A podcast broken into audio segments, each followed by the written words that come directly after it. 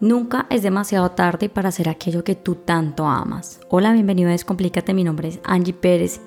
Y sí, hoy quiero que hablemos de ese proceso que vamos teniendo a lo largo de nuestra vida y que llegamos a un punto en el que desafortunadamente no sentimos esa felicidad que deberíamos sentir cuando se supone que hacemos lo que nos hace feliz. Pues resulta que nosotros a la medida que vamos creciendo, todo el tiempo nos van diciendo lo que deberíamos hacer y cómo lo tendríamos que hacer. Esto pasa por medio de la crianza de nuestros padres, también en el colegio de los profesores, nuestros amigos, las influencias de la televisión, de la tecnología, de lo que se supone que es el molde del ser humano, ¿verdad? Y así poco a poco nosotros vamos perdiendo nuestra autenticidad, nuestra creatividad, aquello que nos describe como seres humanos porque empezamos a cambiar, a moldearnos, a querer ser diferentes para poder encajar en esa, en esa sociedad que nos está diciendo y nos está mostrando lo que se supone que nosotros deberíamos hacer para poder ser alguien en la vida. Pero digamos que vamos entrando a una etapa adolescente en la que entramos en una gran confusión porque es cuando realmente queremos gritarle al mundo lo que nosotros somos y lo que queremos porque lo sabemos, pero al tiempo el mundo nos dice que no, que lo que estamos haciendo está mal y empezamos a ser rebeldes, ¿verdad?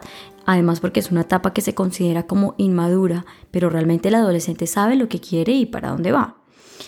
Pero como va tan en contra del deber ser, de lo que está estipulado y esperado, entonces sencillamente se invalida y se considera como algo errático, erróneo y que no debería ser así. Entonces, el adolescente para, para querer hacer feliz a sus familiares, a sus amigos, a las personas que lo rodean, entonces empieza a hacer lo que ellos le piden, ¿no? Porque si no es producto de un bullying o se empiezan a burlar de él y demás. Entonces digamos que los síntomas empiezan a exacerbar y a la medida que uno va creciendo, pues la agresión hacia el otro, de acuerdo al desacuerdo de la forma como uno se está comportando, pues se vuelve un poco más grande, más fuerte y tiene mayor fuerza a la medida que uno más vulnerable se siente y, trata de, de como, como achicopalarse y uno no quiere eso, entonces uno empieza a cambiar.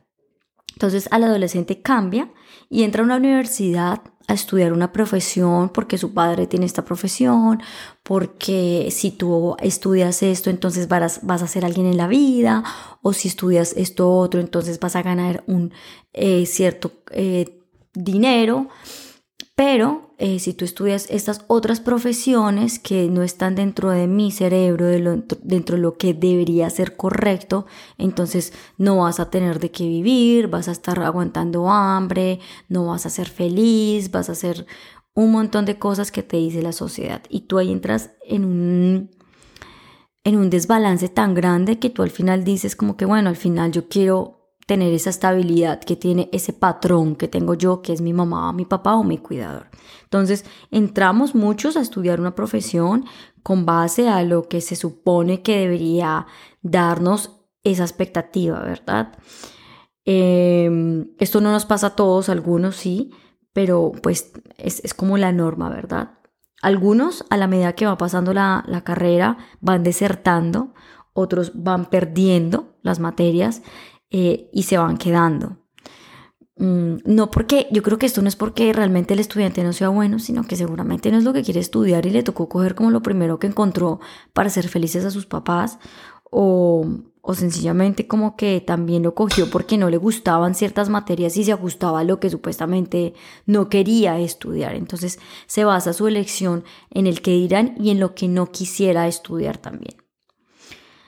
Luego el estudiante se gradúa y entra al, ámbito laboral y se encuentra en un lugar, en una oficina de ocho horas trabajando o más, en la que pues estos, estos síntomas de no sentirse a gusto en lo que está haciendo, pero me toca, pues empiezan a crecer, a crecer a la medida que llega a caer en un punto de una ansiedad muy fuerte, una depresión o esos trastornos mentales que ya todos conocemos ni, siquiera como esa sensación de vacío, de que algo hace falta, que, que necesitamos cambiar algo para poder realmente sentir eso que tanto estamos buscando, que al final ni siquiera entendemos qué es, pero es esa plenitud, ¿verdad? sin, sin expectativa y sin nada, sino sentirnos en, en alegría, sin, sin, tanto, sin tanto ruido. Y es aquí cuando yo vengo a decirte que nunca es demasiado tarde para empezar de nuevo y darte la oportunidad de crear aquello que tú tanto quisieras hacer, eso que tú tanto soñaste en algún momento de tu vida. Hay alguna habilidad para lo que estoy segura que tú eres muy bueno eres realmente excelente, pero desafortunadamente en algún momento de tu vida te dijeron que eso que, que tú hacías no servía para nada o que sencillamente tú no eres un bueno para nada. Y desafortunadamente no, eso no es así. Tú eres muy bueno para muchas cosas y esa habilidad, eso que tanto te criticaron, eso que tanto te dijeron que tú no eres bueno para eso, es eso de lo que tú te tienes que agarrar, lo que lo tienes que fortalecer y creer 100% en ti para que esto pueda tener un fruto. Porque si tú no confías en eso que tú realmente eres y en lo que quisieras construir, va a ser muy difícil que alguien lo crea porque tú no convences al otro con tus palabras, con tu discurso elaborado de disfraz, sino que tú llegas a las personas y vendes tu producto sencillamente por lo que tú eres, porque hace parte de tu esencia natural, mas no porque te esfuerzas a copiar o a imitar a alguien que tú realmente no eres. El triunfo y el éxito para mí tiene que ver eso, tiene que ver con eso, con tu capacidad de ser tú mismo desenvolverte con unas habilidades y una capacidad totalmente innata, sencilla y natural. Si tú crees que ya estás muy viejo para estudiar algo que a ti te encanta o para eh, aprender un nuevo hobby o para mm, cocinar de una manera determinada, no escuches tanto al mundo, simplemente escúchate a ti. Entiende lo que tú realmente quieres.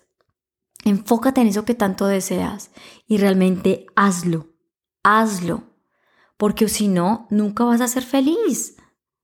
Es que tú tienes que seguir tu intuición, escucharte. Dejemos de escuchar tanto el ruido y de creer que todas las personas tienen la razón. Nosotros en nuestro interior sabemos lo que queremos y lo que deseamos y el camino correcto que debemos tomar. Simplemente hay que elegir conscientemente eso, crearlo, actuar para poder sentir esa plenitud. Así que vete quitando todas esas capas de miedo, de angustia, del que dirán y empieza a elaborar con confianza aquello que tú tanto has deseado hacer y entregar al mundo. Mira que el mundo literal está esperando por ti, porque esa idea que ha nacido de la nada, desde tu capacidad más creativa, el mundo la necesita y está ansioso por esperarla porque solamente a ti se te ha ocurrido. Y por algo será. Seguramente tú sabes cuál es la intención y el propósito del para qué ese, esa, ese ítem, esa, esa comunicación, eso que tú le vas a entregar al mundo, ¿para qué lo necesita? Tú lo sabes. Y necesitas entregárselo porque lo estamos esperando.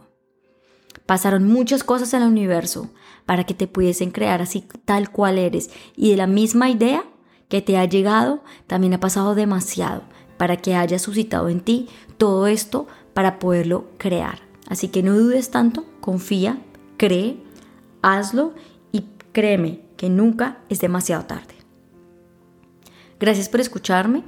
Si has pensado en alguna persona mientras has escuchado este audio, no dudes en compartírselo.